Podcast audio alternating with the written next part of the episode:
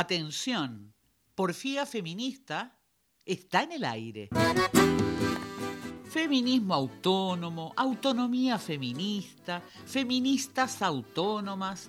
Hay muchas autonomías personales y colectivas, políticas y culturales, sociales.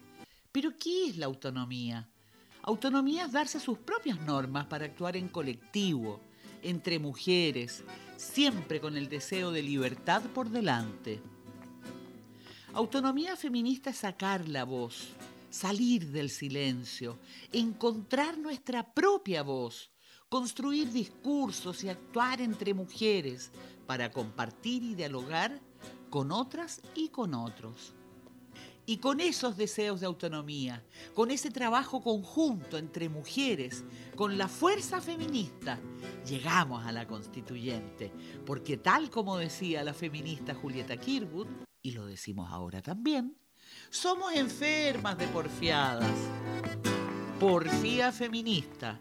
Radio Tierra, La Morada.